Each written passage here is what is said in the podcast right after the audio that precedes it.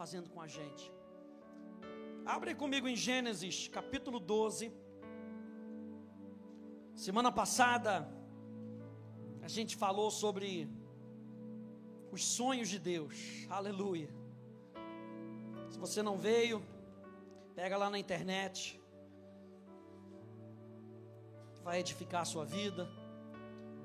E a gente falou sobre isso, sobre os sonhos de Deus. Quantos aí tem sonhos no seu coração? Você tem sonhos no seu coração de alguma coisa? A pergunta que a gente tem que fazer é: será que esses sonhos estão condizentes com os sonhos que Deus tem para mim? E nós vimos na semana passada que todo sonho de Deus para a nossa vida tem uma palavra de Deus, não é da nossa cabeça, é algo que Ele tem para nós, e se Ele tem para nós, Ele nos sustenta. Se Ele tem um sonho para mim, para você, Ele sustenta você, para que você possa cumprir tudo aquilo que Ele tem para você, porque o sonho que Deus tem para você não é para alcançar só a sua vida, é para alcançar as pessoas que estão ao seu redor, porque o reino de Deus, ele não é só acerca de mim, ele é acerca de todos aqueles com quem eu vou me encontrar. Por isso ele encontra aquela mulher no poço, aquela mulher samaritana, e aquela mulher é transformada de tal maneira que ela sai correndo e volta para sua cidade, e ela fala: Achei.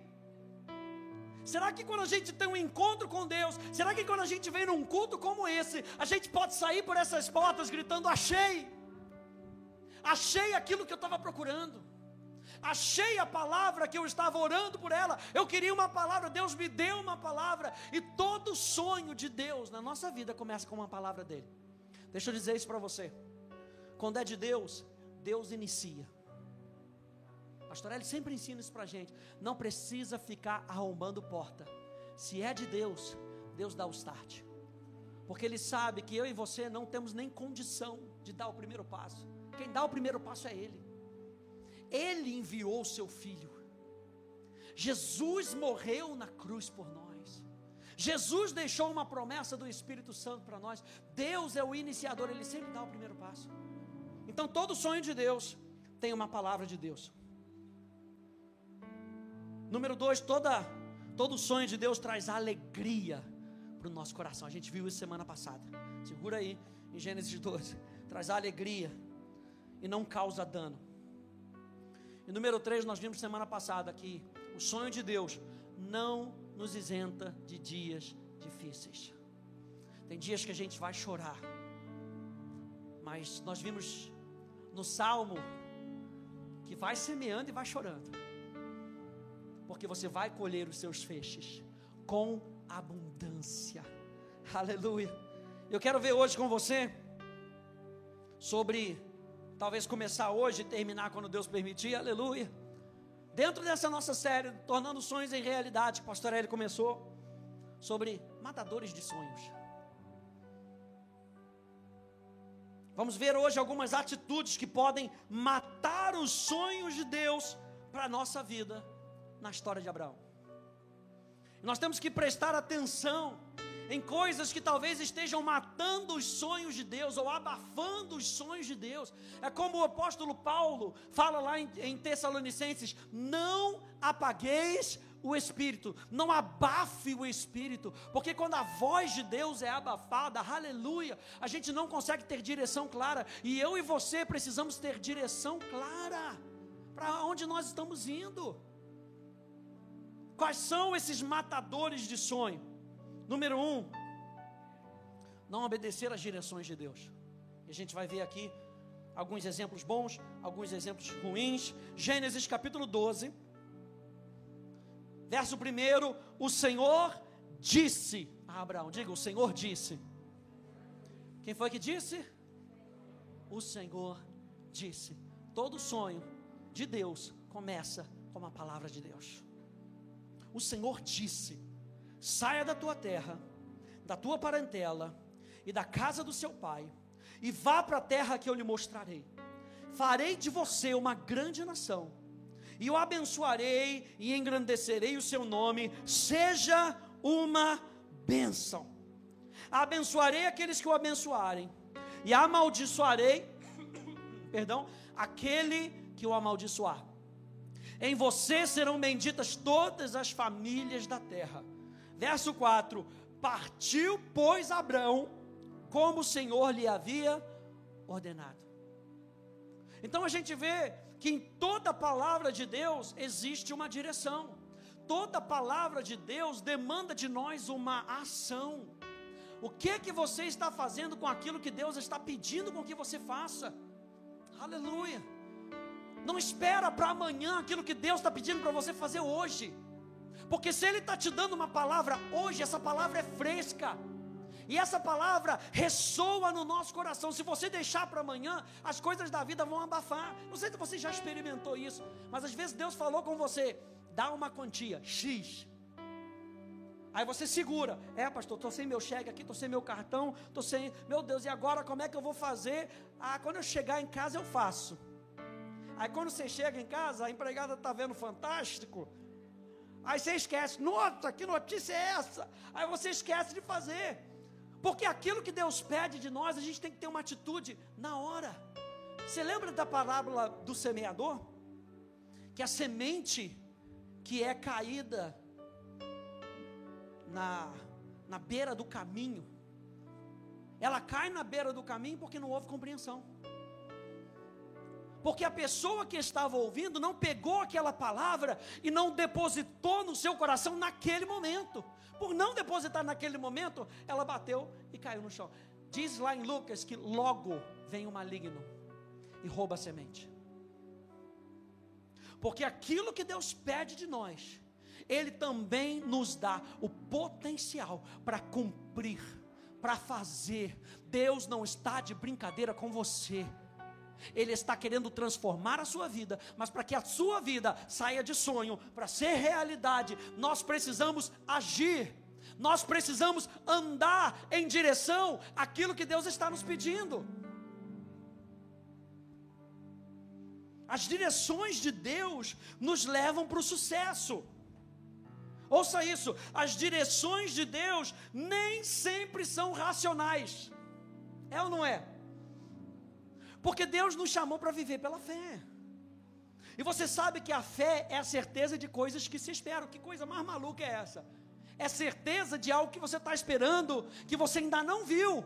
Mas há uma certeza no seu coração, porque as direções de Deus não são racionais. Não espere entender Deus. Ontem a Paula estava falando sobre perdão, aqui na Wake, e ela falou algo muito verdadeiro.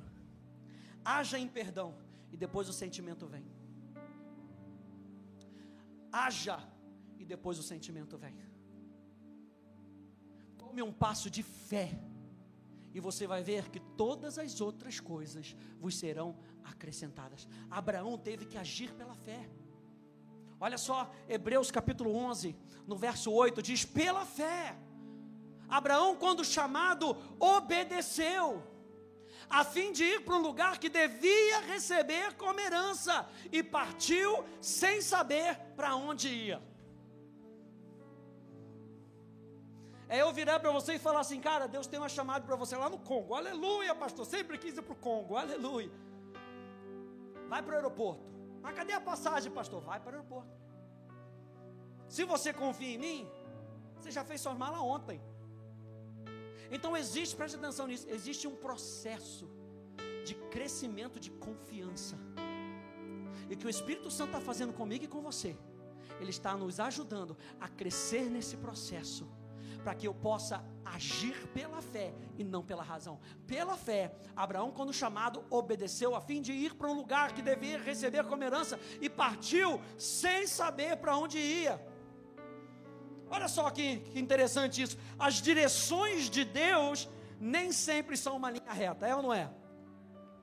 A gente acha que Deus colocou um plano no nosso coração fantástico daqui a três meses, aleluia. E aí você aprende na escola que a menor distância entre dois pontos é uma linha reta. Então, se eu for nessa linha reta aqui, eu vou chegar rapidinho. Aí eu anotei aqui, mas nem sempre o caminho mais rápido é o mais seguro. Às vezes a gente acha que é isso aqui, ó. Só estou na reta, pastor, maravilha. Vou seguindo na reta, é até mais fácil, é só acelerar. O problema quando a gente vai acelerando é que se tiver um obstáculo na pista, a gente talvez não tenha o controle do carro. E você já ouviu aquela expressão: quando o diabo não consegue te parar, o que, que ele faz? Te acelera. E às vezes coloca só um tronquinho na, na pista, para que você derrape, para que você saia da rota. Às vezes você até aceita ter alguém, tem até alguma curvinha, pastor. Tem até um desviozinho ali rapidinho. Mas eu quero o caminho rápido. Eu me lembro uma vez eu estava visitando meu irmão lá na Itália. E a gente saiu de onde ele morava. Ele morava em uma cidadezinha chamada Melzo. E ele falou, cara, vamos, vamos numa pizzaria ali, cara, que é fantástico. O cara, o cara é fantástico. Primeiro que pizza de italiano é a coisa doida. Aleluia. E aí você, só que o cara foi estudar fora ainda, descobriu outras técnicas. Não, a gente tem que ir lá. Então vamos, beleza. Aí fizemos o mapa, a, a, a, pizzaria na cidade próxima, em Cassina del Pec. Próxima cidade. Só que para a gente chegar lá, a gente tinha que pegar o trem. Primeiro andar 15 minutos até o trem. Aí pega o trem, vai até Milão. De Milão pega o metrô. Então a gente vai e volta uma hora e meia para comer uma pizza. Aleluia. Vale a pena, gente. Não tinha iFood, não. Aí tá, beleza, fomos. Quando a gente estava indo, eu estava ali ando olhando o Google Maps. Falei, cara, se a gente for para uma estação na frente, descer na estação e for andando, a gente vai evitar esse caminho. Não deu para a gente fazer na ida, vamos tentar fazer na volta. Aí saímos lá os espertos, frio, uma névoa, aquele negócio assim que você não consegue ver na frente. Aí nós fomos andando. Onde é que é? Não, anda para frente. Agora vira para o lado. Isso, Google Maps, né? Você vai andando com o Google Maps, aí você nunca acerta, já, já viu isso? Tu nunca acerta, tu nunca sabe se o GPS está calibrado, se ele vem para cá, se ele vai para lá. Aí você acerta, vem para cá. Aí chegou aqui, é aqui mesmo? O caminho para chegar naquela estação que a gente queria era um caminho por um parque. Imagina aquele parque de filme de terror. Aquelas luzinhas que no início estão acesas, aquela névoa, tudo escuro. Daqui a pouco as luzinhas vão se apagando. Aí minha mãe vira, junto com a minha cunhada, fala: Eu não entro nisso nem morta.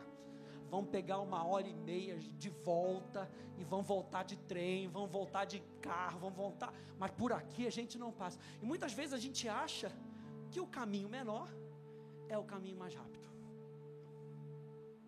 Mas geralmente, geralmente, caminho que Deus tem para gente é mais ou menos assim. Te assustei? Pastor, aleluia. Pensei que era rapidinho. A gente se tornou uma geração McDonald's, uma geração Nissim hoje. A gente quer culto de três minutos e esperar que em três minutos Deus resolva a nossa vida. Deus não vai resolver a sua vida em três minutos. É uma jornada bem sucedida. É o cara sai, toma banho, senta para nem prestar atenção no culto. Não é uma linha reta o nosso relacionamento com Deus. Nosso relacionamento com Deus é uma jornada. E muitas vezes a nossa jornada é um caminho como esse. A gente olha para isso, mas aí a gente se assusta. Meu Deus, o que, que é isso? Essas curvas cotovelo, eu vou enjoar no meio do caminho. Calma, tem mim para você, glória a Deus. E aí você ora para o Espírito Santo e fala: Espírito Santo, me ajuda. Davi fala: me ensina a contar os meus dias, me ensina a entender a jornada. Você sabia que você podia fazer isso? Ele não vai te mostrar, às vezes, tudo, mas ele lembra que o pastor sempre fala: a gente tem um farol no carro, esse farol tem que estar ligado. Aí você ora para o Espírito Santo, ele aperta um botãozinho e começa a decifrar o negócio para você. Você começa a sua jornada lá em cima. Você começa a descer com o seu carrinho e já tem logo um, um alerta para você. Evita o atalho. Evita as coisas rápidas. Aí você vai descendo, vai descendo, perdoe aqui. Vai subindo, vai subindo, diminua a velocidade. Deus vai te dando sinais. Quando a gente vai andando com Deus, Deus vai dando sinais. Era isso que Deus tinha pedido para Abraão: Abraão, sai da tua terra e vai para a terra que eu vou te mostrar. Deixa que eu vou mostrando para você os sinais. Aí ele vai descendo, vai descendo, vai descendo. Aí o inimigo bota uma armadilha e a gente perde três meses. É ou não é? Porque o inimigo, gente, ele quer com que a gente perca tempo. Você lembra de, de Israel? Saindo da terra, saindo do Egito. Gente, presta atenção. Era uma caminhada de 16 dias. Os caras ficaram 40 anos. Era para ser em 16 dias. Eu fico agoniado com as pessoas, porque às vezes a gente perde tempo em não estudar a palavra quando a gente podia estar crescendo e transformar 50 anos em 5. E depois a gente reclama com Deus, por que, que eu não estou recebendo isso? Por que, que eu não estou vivendo aquilo? É porque você não está se preparando. A Poli pregou uma mensagem maravilhosa na quarta-feira. O que que você está fazendo em casa quarta-feira? Vem para cá. A gente falou sobre preparação. Eu e você temos que nos lançar na preparação para que a gente não volte três meses, para que a gente não volte seis meses, para que a gente não fique estagnado onde Deus queria com que a gente estivesse avançando. Aí ele continua. Aí tem ali em cima, pare. Porque tem vezes que ele fala para você, fica aí. Fica aí. Depois você continua, cuidado, precipício. Está andando, eu já vejo que o pessoal fica doido quando eles vão chegando aqui perto. Cuidado, pastor, precipício. Preste atenção nos sinais. Existia uma tribo em Israel que a unção delas, o dom deles, era reconhecer os sinais. E é isso que Deus tem para mim e para você. Ele quer com que a gente aprenda a perceber os sinais. Ele fala isso para os discípulos. Eu quero que vocês aprendam a perceber os sinais da minha vinda. Mas para isso eu e você precisamos estar antenados, treinados. Não sei se você consegue ver o carrinho ali, mas o carrinho está com, tá com o farolzinho ligado. Porque eu e você precisamos estar com o nosso farol ligado. Lâmpada para os nossos pés é a tua palavra, e luz para o meu caminho primeira coisa, o primeiro matador de sonho é a gente não seguir a direção de Deus, não obedecer às direções de Deus. Nesse período, o que está acontecendo aqui entre o início da jornada e o final da jornada? Você já parou para pensar? Por que, que às vezes Deus fala para você, para aí, fica aí, não se move? O que, que Deus está querendo fazer? E aí, enquanto eu meditava sobre essa palavra, me veio isso no coração. Deus está nos preparando para cuidar do que Ele nos prometeu de maneira madura. O que, que Deus faz com essa volta toda que Ele dá para você? Ele está nos amadurecendo. Ele está permitindo com que a gente cresça, para que lá na frente, eu e você possamos sustentar aquilo que Ele disse que vai acontecer com a sua vida. Mas Gálatas capítulo 4 vai dizer: enquanto o herdeiro é menor.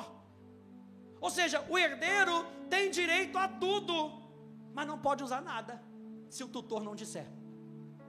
E às vezes a gente se bate com Deus, se bate, não, por que isso está acontecendo? Por que, que eu não posso fazer? Por quê? Porque você é imaturo, ponto, falei. Chupetinha, aleluia. Depois dessa, o pastor Ed sempre fala: vocês continuam me amando, vai voltar semana que vem. Se eu tenho que ficar te dando chupetinha na boca porque você não gostou do que eu falei e não, não sei o que lá e papapá, não dá para receber aquilo que eu falei para você que você vai receber. O que, que Deus está fazendo com a gente nessa jornada? Nos amadurecendo, para que a gente deixe de ser criança espiritual. O apóstolo João fala: filhinhos depois ele fala jovens, depois ele fala pais. Eu não quero ser um bebê espiritual para sempre, gente. Eu, eu, sempre falo isso, fica ridículo. O crente chegar na igreja meio Kiko, sabe como é que é? Aquele cara velho, aquela roupa de criança. e fazendo aqueles negócios. Não gravou no TikTok, tá? Vai perder a oportunidade, rapaz. Tem atitude que não condiz com você mais. Tem atitude que não condiz mais com o Filho de Deus. Nós precisamos então, gente, entender que o processo que Deus nos leva é para nos amadurecer. Nesse período, Deus vai nos testar para que a promessa não se torne o nosso ídolo. Deus vai nos testar para que a promessa não se torne o nosso ídolo. Abra comigo Deuteronômio capítulo 8, por favor.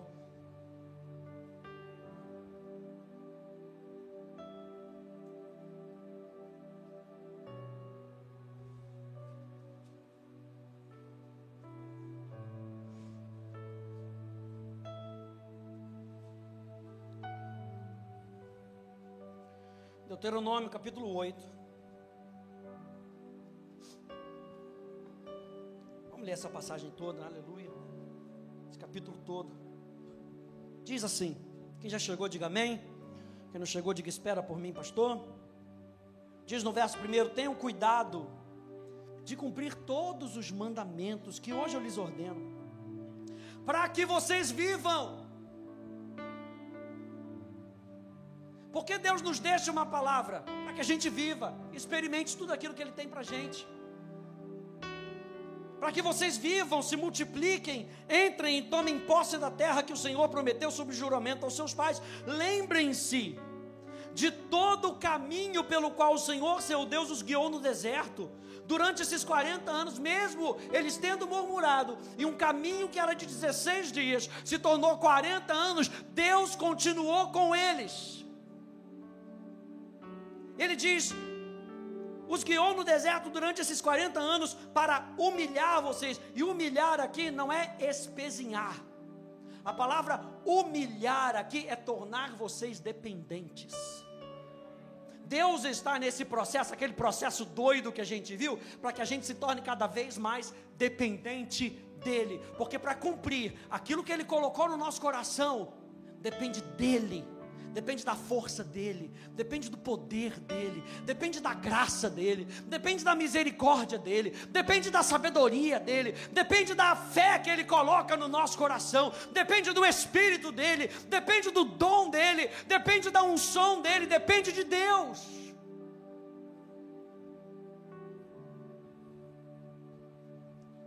Para humilhar vocês, para pôr vocês à prova, para saber o que estava no coração de vocês, se guardariam ou não os seus mandamentos. Ele humilhou vocês, ele os deixou passar fome, ele os sustentou com maná, que vocês não conheciam, que nem os pais de vocês conheciam, para que vocês compreendessem que o ser humano não viverá só de pão, mas de tudo o que procede da boca do Senhor. Onde é que você já ouviu isso? Na tentação de Jesus. Qual foi a primeira tentação que Jesus passou? Foi a primeira coisa que Satanás botou no prato dele. Ó, você não é poderoso não? Você não é filho de Deus não? Então transforma esses, essas pedras em pães. E Jesus vira para ele e cita Deuteronômio capítulo 8. Satanás, é o seguinte: nem só de pão viverá o homem, mas de toda palavra que procede da boca de Deus. Sabe o que ele estava falando? Deus não disse para eu transformar pedra em pão. Posso? Posso, mas não vou fazer, porque Deus não disse. Quando nós temos um sonho de Deus no nosso coração, siga as direções de Deus. Verso 4: Durante esses 40 anos, as roupas que vocês usavam não envelheceram, e os seus pés não ficaram inchados. Portanto, saibam no seu coração que assim como um homem disciplina o seu filho, assim o Senhor, seu Deus, disciplina vocês.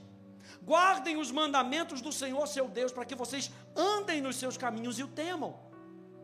Porque o Senhor, o Deus de vocês, os faz entrar numa terra boa, terra de ribeiros, de águas, de fontes, de mananciais profundos que saem dos vales e das montanhas, terra de trigo e cevada, de vinhas, figueiras, romanzeiras, terra das oliveiras, de azeite e mel, terra em que vocês não terão escassez e em que não lhes faltará nada, cujas terra cujas pedras são ferro e de cujos montes vocês extrairão o cobre. Vocês comerão e ficarão satisfeitos e louvarão o Senhor seu Deus pela boa terra que lhes deu.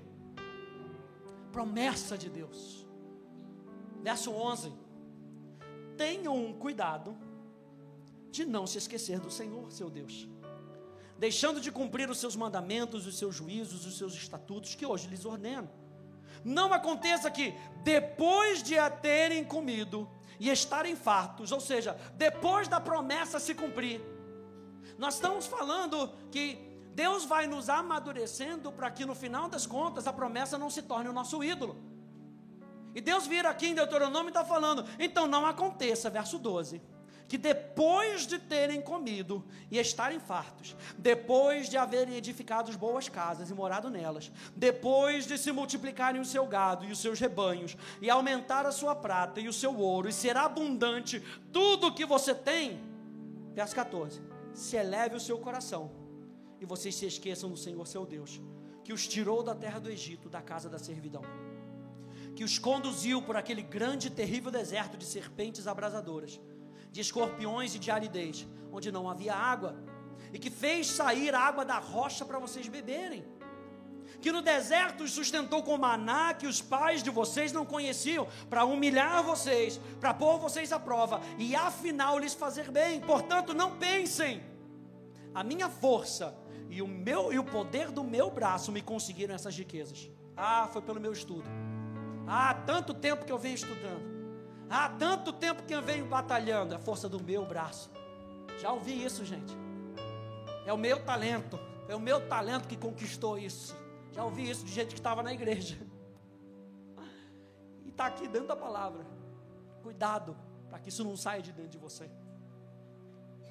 Portanto, não pensem, a minha força e o poder do meu braço me conseguiram essas riquezas. Pelo contrário, lembrem-se do Senhor, o seu Deus, porque é Ele quem lhes dá força para conseguir riquezas, para confirmar a sua aliança, que sob juramento prometeu aos pais de vocês, como hoje se vê. Se vocês se esquecerem do Senhor seu Deus e seguirem outros deuses, os servirem e os adorarem, eu lhes asseguro hoje que vocês certamente serão destruídos. Como as nações que o Senhor destruiu diante de vocês, agora eu pergunto para você: o desejo de Deus era com que eles fossem destruídos? Não, a gente já viu aqui vez após vez. Eu quero fazer o bem para vocês. Eu quero com que vocês tenham em abundância. Mas para que a gente possa viver aquilo que a promessa de Deus está declarando, nós precisamos viver debaixo das orientações de Deus. Pastor Eli sempre diz que a voz de Deus é uma orientação, é uma direção, perdão, a ser seguida. Anota essa frase. A voz de Deus é uma direção a ser seguida. Pastor, ouvir a voz de Deus. Tá bom, o que, que você está fazendo? Qual é a ação que essa voz está pedindo de você.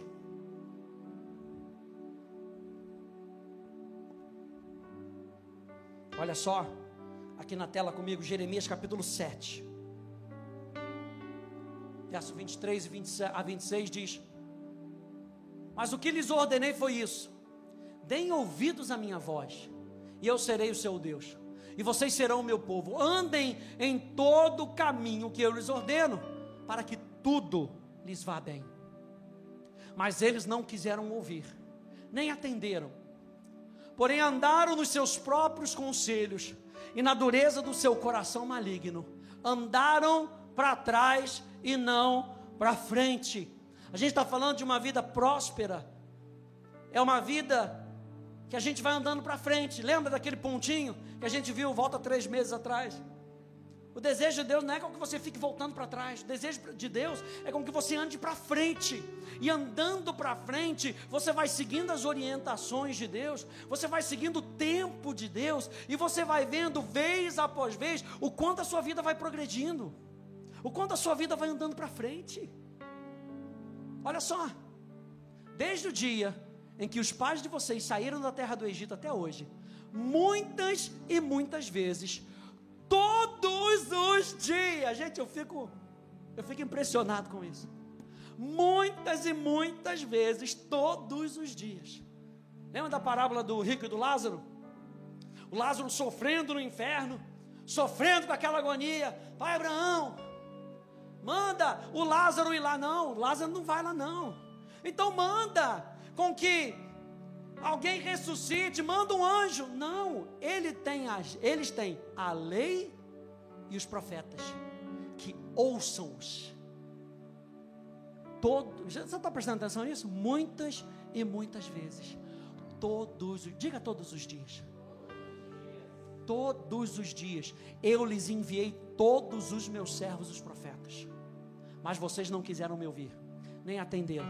Foram teimosos e fizeram pior do que os seus pais. Meu Deus, Salmo 81.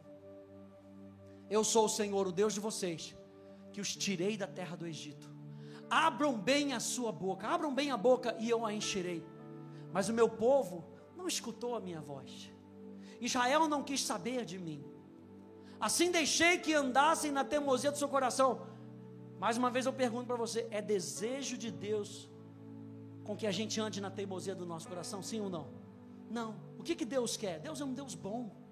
Ele quer fazer o bem para a gente. Mas quando a gente não quer o bem, Ele nos deixa no nosso próprio pensamento. É o que diz lá Efésios, capítulo 4.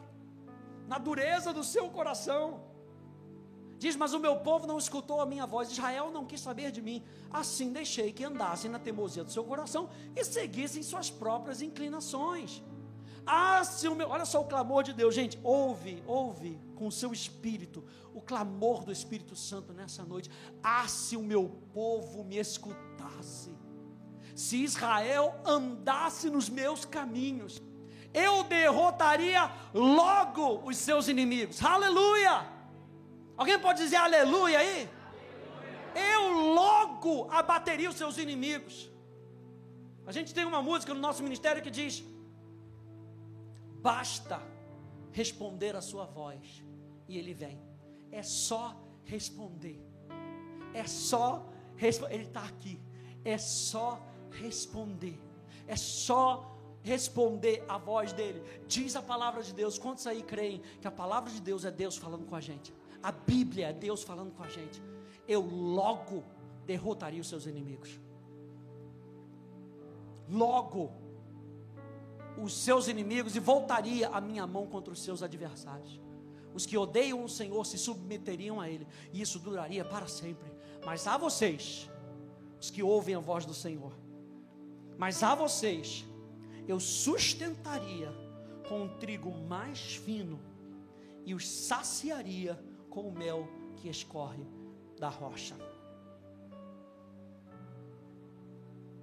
Em Gênesis capítulo 12, vou terminar por aqui.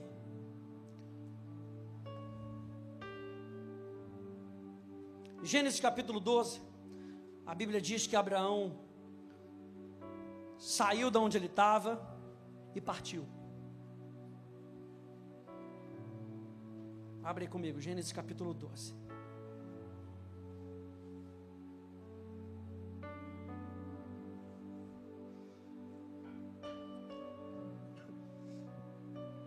Verso 4, a gente parou no verso 4, partiu pois Abraão, como o Senhor lhe havia ordenado e Ló foi com ele.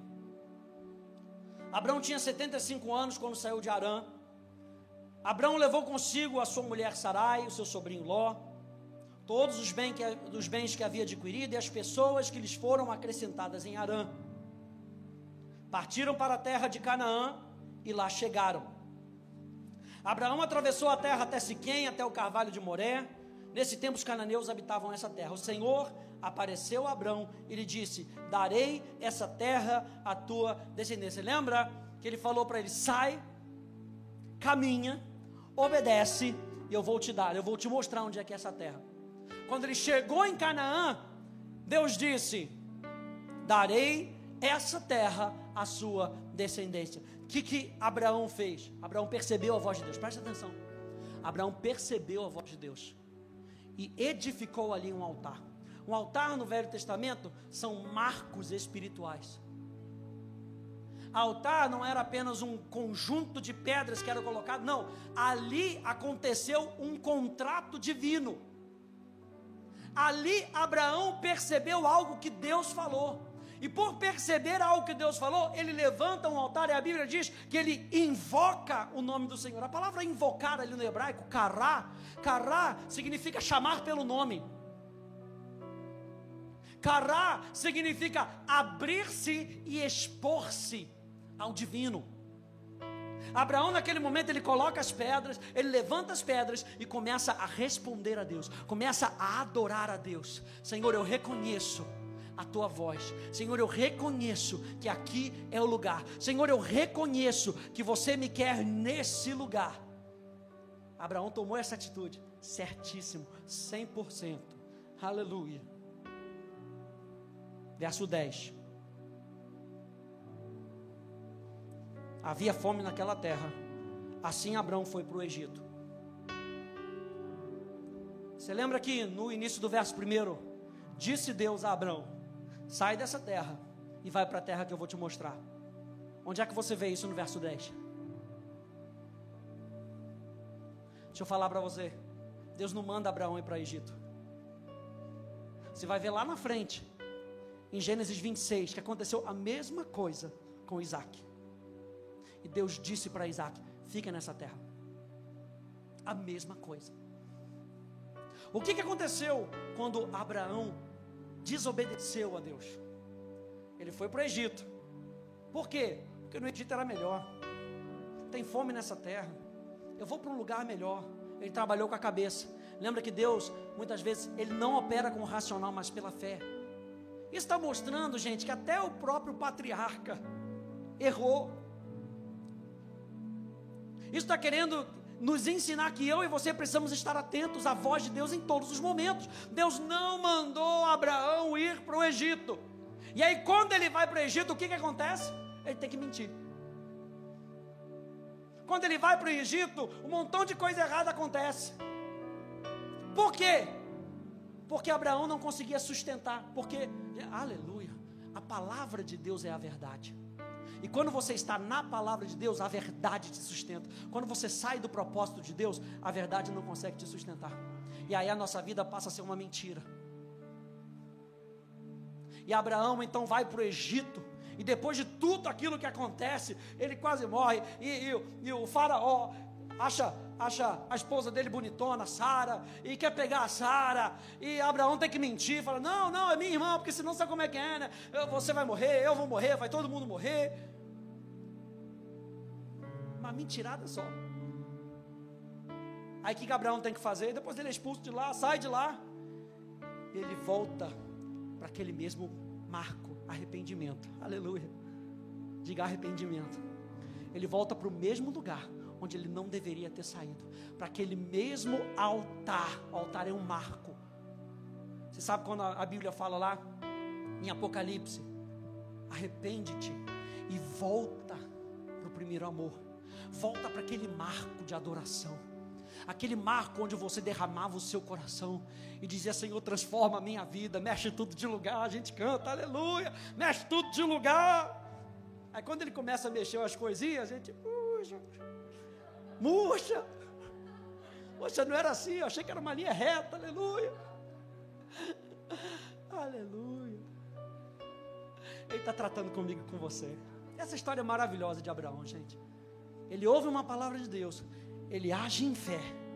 No meio do caminho ele tropeça, sai da rota, mas volta, se arrepende, volta para o altar e invoca o nome do Senhor, aleluia. Que a gente não ande nessa vida matando os sonhos de Deus para a nossa vida. Preste atenção nas direções. Quer sair daqui com alguma coisa? Que não seja o pastor dançando, aleluia. Preste atenção nas direções. Treine a sua vida. Vou falar isso com o maior carinho para você. Treine a sua vida para não depender do seu pastor. O seu pastor está aqui para você, para te ajudar. Mas o meu propósito é ajudar você a crescer, para que você possa ouvir a voz do Espírito Santo, para que você possa ouvir a voz do Espírito Santo dizendo para você: esse é o caminho, andai por ele. Às vezes esse negócio fica meio confuso, é verdade, fica meio confuso. A gente está aqui e a gente ora junto, que a gente não é evidente. A gente também depende de uma palavra de Deus para poder dizer: esse é o caminho, é isso aqui, não é isso aqui. Olha, não sinto no meu coração que é isso aqui, anda por aqui. Todos nós dependemos de Deus. Para que os sonhos não sejam aniquilados, nós precisamos continuar andando na direção que Deus tem para mim e para você. Amém, gente? Fique de pé, por favor.